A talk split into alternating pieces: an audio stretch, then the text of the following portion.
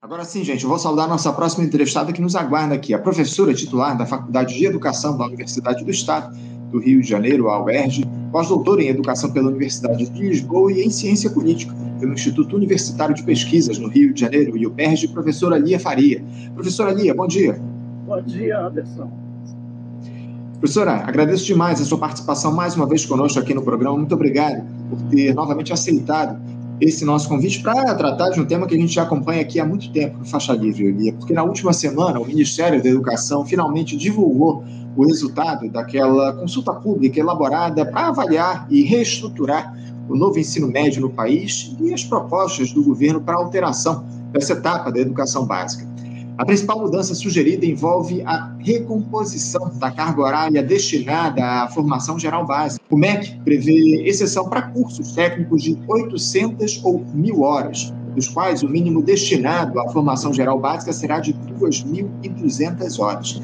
A pasta também sugeriu que voltem a ser obrigatórios, além de português e matemática, as disciplinas de arte, educação física, literatura, história, sociologia, filosofia, geografia, química, física, biologia, educação digital e espanhol, como uma alternativa à língua inglesa.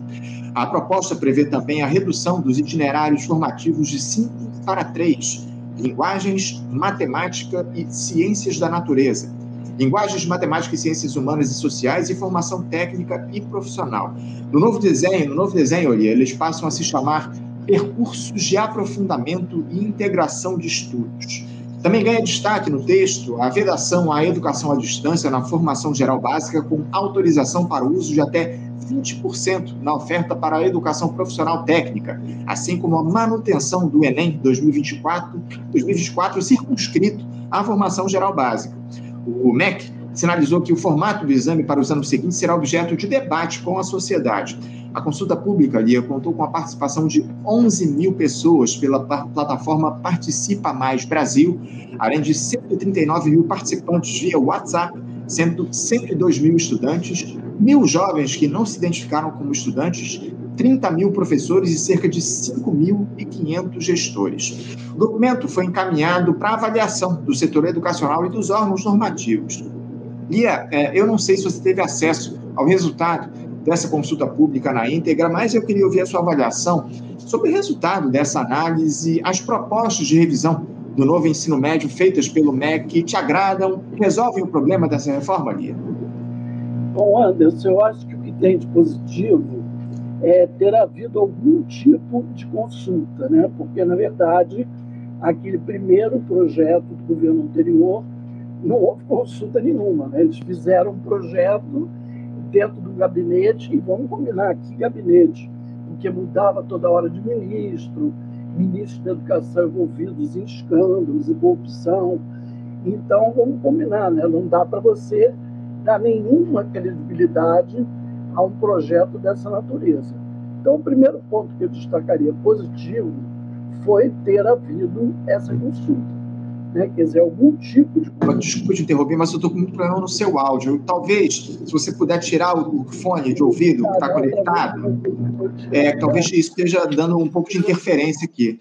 Opa, perdemos. Perdemos a professora Lia Faria. Vamos ver se ela retorna aqui para a nossa transmissão. Muito provavelmente o fone de ouvido que ela estava usando estava causando uma interferência aqui no áudio. Vamos ver se a gente retoma aqui a conexão com ela para a gente tratar dessa questão da reforma do ensino médio. Esse tema é importantíssimo. Professora, só me desculpa. Melhorou agora? Tira. Melhorou bastante, melhorou bastante. Agradeço. Caiu, caiu só retomar a sua, a sua análise, por favor. Então, como eu ia dizendo, eu acho que o primeiro ponto positivo é ter havido algum tipo de consulta. Né? É, acho que poderia ter sido é, discutido uma consulta, na minha opinião, é, com mais estratégia. Né? Ou seja, eu acho assim que você é, desconhecer o número de universidades públicas que o Brasil tem, né, algumas de altíssimo nível, aí no ranking das melhores universidades do mundo, como o ERJ, o FRJ, e não há uma consulta, por exemplo, às faculdades de educação das universidades. É, no mínimo, estranho. Né? É, Outro, outro, eu acho que furo nessa estratégia, a não consulta as faculdades de educação das universidades públicas, eu acho que é também não consultar diretamente os sindicatos, né? porque há sindicatos também históricos, né? o próprio do Rio de Janeiro, o CEP, de São Paulo. Então, quer dizer, os professores, os professores é, da rede pública estadual, que é o maior número, que é o grande número, que é um número significativo, eles não tiveram espaço é, de foco nessa consulta. Eu acho que são dois furos imperdoáveis. Né? Não consultar os sindicatos, não consultar é, é, as faculdades de educação, não consultar o PED, né? não consultar é, os grandes órgãos que representam, de fato, o professorado e os pesquisadores da área da educação. Né? Então, isso eu acho que é um furo. Mas não dá para descartar que houve, ou bem ou mal, uma consulta. Né? O segundo ponto, Anderson, extremamente positivo, é ter voltado para a formação geral as disciplinas básicas de formação, na minha opinião, de um cidadão. Como é que você vai formar um cidadão com toda essa complexidade, essa fragilidade do nosso sistema educacional, nesses, vamos dizer, 12 anos, sem dar história, geografia, né, uma visão mínima de física, de química, porque esses pequenos é, é, momentos vão permitir a esse aluno, esse jovem, esse adolescente, é, ter contato com a realidade social e política do país. Né? Alguém vai poder entender o Brasil, compreender o Brasil sem filosofia, sem sociologia, sem história, sem geografia? É impossível. Né? Então, para mim, esse é o outro grande, grande ponto positivo. Agora a gente volta, Anderson, né? mais uma vez, como foi a nossa última entrevista, que eu acho que é assim, né? O ovo da serpente continua intocado, que é essa situação absurda do professorado no Brasil, é, de miséria, de desconforto, de esquecimento e apagamento dessa categoria pela sociedade que os educou a todos. Quer dizer, a sociedade brasileira tinha que estar unida na defesa desse profissional da educação. E, lamentavelmente, não está. Uhum. Né? Você vê, no Rio de Janeiro, eu tenho ex-doutorandos, alunos maravilhosos, brilhantes, com doutorado, que recebem líquido menos de 3 mil reais. Líquido em torno de 2.700. E eu estou falando de uma professora que eu conheço que já tem 11 anos de Estado e doutorado. Agora, você me diz, numa cidade como o Rio de Janeiro, né, com essa altíssima situação dos custos, que eu não entendo. Dizem que está diminuindo, está diminuindo. Você vai ao supermercado, vai à farmácia, você vem de lá e está de choque. Né? Quer dizer, como é que alguém vai viver no Rio de Janeiro com esse salário miserável? Então, Anderson, eu acho isso uma grande indignidade e vamos combinar, é uma falácia, uma mentira. Porque como é que você vai ter um ensino médio de qualidade com esse professor que não pode ver uma boa peça de teatro, que não pode fazer uma viagem, que hoje não pode nem comprar um livro? Como é que vai ficar a formação desse professor? Porque os profissionais da saúde e da educação são dois profissionais que têm que estudar a vida inteira. Os profissionais da saúde e da educação, que é o maior número com que eu convivo, de familiares e amigos, eles estão sempre, sempre se atualizando. É impossível né, um médico, um fisioterapeuta, né, que não se atualize. O mesmo se dá com o professor. Né? Você vê, eu tive a oportunidade de fazer um mestrado, um doutorado, dois pós, tudo em universidades públicas ou com financiamento de bolsa por órgãos públicos. Né? Então, fui uma pessoa muito beneficiada. Mas veja bem, eu sou branca, classe média, nascida e criada na Zona Sul do Rio de Janeiro. Ou seja, eu sou uma exceção. Eu estou no grupo das pessoas privilegiadas desse país.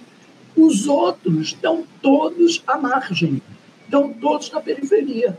E, lamentavelmente, hoje, o professorado ele está todo à margem na periferia. Porque o professorado hoje que vem para a educação básica, ele é fundamentalmente dos estratos das classes populares. Né? Há muito mais professores negros, como há muito mais alunos negros. Então, na medida que esses estratos da sociedade, injustiçados e esquecidos durante séculos, eles, quando vêm para o magistério, ao invés do magistério melhorar, ao invés de haver um maior investimento no magistério, até como herança uhum. histórica, uma questão de justiça com essas pessoas, professores, alunos negros, não. O magistério foi sendo cada vez mais abandonado na República. Então não dá para a gente falar nunca sobre educação pública nesse país e não lembrar do principal agente desta transformação, que é o professor e a professora. Sem dúvida, sem dúvida. Muito bem colocado, professor. Ali a gente precisa, acima de tudo, valorizar esses profissionais. É uma vergonha que um profissional tão capacitado tem uma remuneração tão baixa como essa que a senhora trouxe aqui para a gente. É lamentável. A gente precisa, como eu citei aqui, valorizar esses profissionais, acima de tudo, que constroem muito bem. É, a gente não pode deixar de citar isso. Esses profissionais constroem, acima de tudo, o futuro do país, uma nação. As pessoas hum. dizem assim: ah, mas os colégios de aplicação são ótimos, o Pedro II é maravilhoso, aí todo mundo fazendo concurso para esses colégios. O Nilton Cardoso, né, governador da aeronáutica. Sim, mas quanto ganham esses professores? Hum. De 7 mil a 9 mil. O salário desses mesmos professores, com a mesmíssima formação, é de 7 mil a 9 mil. Só que o número de professores dos colégios de aplicação, dos, dos colégios Pedro II e lá do Newton Braga, é, na Eliminador, o número de professores é muito pequeno. Né? E esses milhares de professores que estão aí na rede estadual municipal, a municipal é um pouquinho melhor, mas veja bem, é um pouquinho melhor. Uhum. Agora, aqui é de fato um absurdo, uma vergonha. Esse governador do Rio trapaceia o tempo todo, além de tudo, mentiroso. Vem para a rede dizendo que está dando o piso, é mentira. Ele só deu o piso para o professor que entrou agora, e sabe qual era o salário do professor que entrou agora? R$ 1.400. Salário mínimo. Salário mínimo. Os outros professores todos, como essa que eu te mostrei, que ganha 2.700 com doutorado, não foram alterados. Né? Então, além de tudo, ele é mentiroso. É, a gente, é uma vergonha. A gente tem acompanhado, inclusive, aqui no programa, Olia, esse drama envolvendo os profissionais de educação, especialmente do Estado do Rio de Janeiro, o pessoal do CEP conversa constantemente aqui no programa. O CEP teve aí uma greve importante recentemente no nosso país e continuam na luta nesse sentido, os profissionais de educação do Estado. Agora, ali, ainda falando mais uma vez sobre o novo ensino médio, você acredita que essa defesa do, da reforma pelos tais formadores de opinião após o resultado dessa consulta pública, especialmente esses aí da grande imprensa que questionavam eventuais mudanças no texto, ela vai se manter, essa defesa do novo ensino médio? Eu acho que ficou mais claro para todos nós aí o quão danoso é ou era esse texto que ainda vai ser, como eu citei aqui, ainda vai ser discutido lá pelo Congresso Nacional. As propostas do MEC vão ser enviadas aí para discussão. Não está, evidentemente, colocado que o que foi proposto vai ser implementado no nosso país. Ainda vai passar por uma análise. Mas eu acho que ficou mais do que claro quão danoso é esse texto da reforma do ensino médio que ainda está em vigor no país, né, Adi? Não, e veja bem, Anderson, eu acredito, né, é, mais uma vez, que a sociedade tem um papel nisso, né? Uhum. Porque é o seguinte: quando a educação e a saúde pública vão mal, a classe média vai muito mal. Porque essa classe média, cada vez mais empobrecida, que perdeu totalmente né, o seu poder de consumo, seu poder de consumo despencou, ela hoje não tem como pagar, ao mesmo tempo, plano de saúde e escola particular para os filhos. O salário da classe média hoje não dá. Então, acredito que isso talvez mobilize essa classe média, né, que sempre foi alienada, achou que pagava plano de saúde, que botava os filhos na escola particular, e que a educação e saúde pública era para pobre. Mas só de hoje a educação e saúde pública não é mais só para pobre. Né? Você vê as clínicas da saúde, na Zona Sul, né, em Copacabana, no Catete, é um número imenso de pessoas de classe média que estão cadastradas, é um número imenso de pessoas que abandonou os planos de saúde ou passou para planos de saúde mais baratos, né, ou fazem o contrário, optam por tentar colocar os filhos em escola pública, ficam batalhando para tentar uma vaga no Pedro II, no colégio de obrigação, nesse colégio da governador, né, porque ficou impossível para essa mesma classe média pagar saúde e educação privada. Então, eu tenho uma esperança é, que essa atual situação na classe média faça com que esses pais, essas famílias, pressionem o sistema para melhoria de qualidade. Embora, como eu te falei, o município tem uma qualidade razoável e tem um salário menos vexatório. Então, muitas famílias também buscam é, escolas municipais que têm todo um histórico de qualidade, né, que sempre mantiveram um padrão. Só que não tem ensino médio. Né? Ou seja, quando o aluno chega lá na nona série, que é o final do segundo segmento do ensino fundamental, o pai estará perante um problema. Aonde ele vai colocar o seu filho para fazer o ensino médio? Aí tem logo o Enem, a perspectiva de entrar para a universidade. Então, eu acho que são questões que estão em aberto. Por exemplo, para você parar para pensar que tem questões interessantes. Por exemplo, eu tenho uma neta que já tentou várias vezes Pedro II, ela nunca consegue. Qual é um dos motivos? O fato dela estar na escola particular. Uhum. Porque há cotas para os alunos que vêm na escola pública, o que eu acho super justo. Justíssimo. Né? Quer dizer, ela é branca, loura, de olhos azuis, escola particular, não, não consegue entrar nunca. Né? Justíssimo, porque pessoas como ela sempre entraram. Né? Só elas entravam. Então é justo que hoje é, negros, indígenas, oriundos da escola pública, né, consigam imediatamente as vagas. Mas veja bem, isso também limita para essa mesma classe média até as vagas nesse colégio dito de elite. Né? Eu espero que isso faça com que as pessoas raciocinem um pouco porque nós todos temos compromisso com a construção da cidadania, da democracia, com a construção de outras práticas nesse país. Eu não sei se você tomou conhecimento, né? mas eu quero até trazer aqui no teu programa, que é um programa que também denuncia a arbitrariedade, a barbaridade que houve no município de Nova Friburgo, no Distrito de Lumiar, contra a deputada do MST. Uhum. Quer dizer, gente, ela foi agredida fisicamente. Uma mulher. Eu fiquei, Anderson, chocadíssima, porque é. eu tenho uma história enorme com o Novo Friburgo. Uhum. Eu atuei 15 anos lá na, no CEP, ajudei a construir o PT, fui candidata a prefeito de Nova Friburgo em 1982, a primeira mulher candidata a prefeito. Eu nunca sofri, nem meus amigos do sindicato, nem do PT, nós nunca sofremos esse tipo de violência.